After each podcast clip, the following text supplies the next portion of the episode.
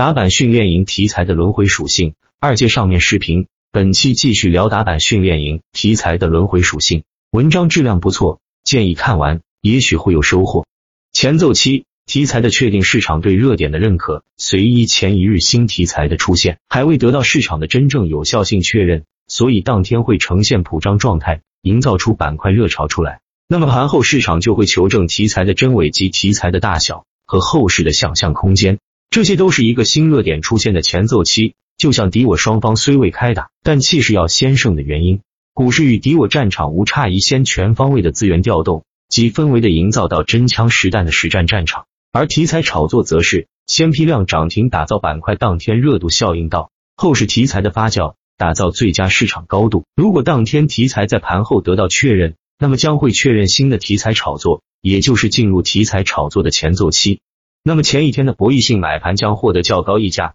这是市场给予他们的奖励。这也是为什么短线资金对于新题材那么热衷的原因。最为合适的盈亏比无脑博弈法则，题材被确认后的表现：一、昨日批量涨停的个股集体高开，甚至一字二，市场赚钱效应出现，市场人气回升；三、题材内大体量的中军个股大涨，加特四。各大股吧对题材一致性很高，联动期题材的主流市场热点的联动，新题材前奏的流畅开启，传递了市场赚钱热度的同时，打开了上涨空间。那么资金将会对题材进行扩散，进行题材的扩散来达到板块内的规模效应，进一步加特新题材的主流属性。这也将是短线最为确定和赚取的利润的最佳时间节点。在主流阶段。新题材的引领者龙头会攻城拔寨，不断的打造市场空间高度和人气龙头，从而形成龙卷风式的风眼效应。一，这就是目前市场最为火爆的赚钱机会和方向。而此时的市场龙头是稳定市场的作用，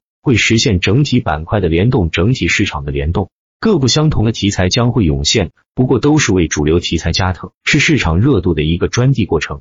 正是这种大气的联动。才有可能实现主流题材的跨周期性的持续，这是一种大题材的气质和胸怀。那么必然市场会给予他们应有的一家好市场地位，这也是市场多种合力的表象。看似蹊跷，视之为必然。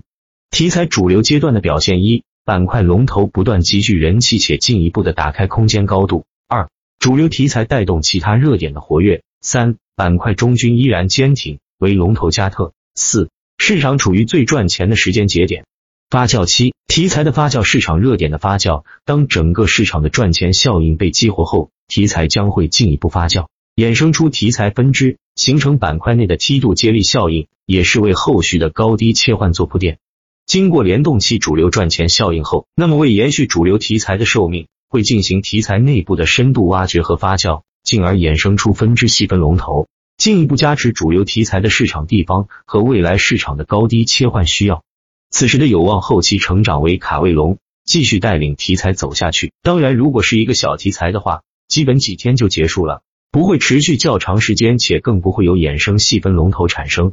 这个时间接节点最好是处于市场绝对龙头的分歧日，可以是四板的分歧，也可是高位的大分歧。那么此时出现的低位首板，就有机会在市场龙继续攻城拔塞的呵护下健康成长，最终在市场龙分歧那一刻加冕成卡位龙。同时，这也是反哺市场，是市场总合力给予它的地位，那么就会给市场带来热度。我年少时，你哺育我成长壮大；等你老时，我反哺你安稳着陆。这也就是为什么真的有较强力度的题材不会瞬间陨落的原因，因为它有龙子龙孙，会让它实现平稳的过渡过去。我城市风暴中心，但走时我尽量不留下一地鸡毛。这个视频最后说一下，看题材的轮回最好的办法是看打板客网交易系统一点六三版。里面有个工具叫概念轨迹，非常好用。虽然是广告，但确实好用。未完待续，抖音主页看续集。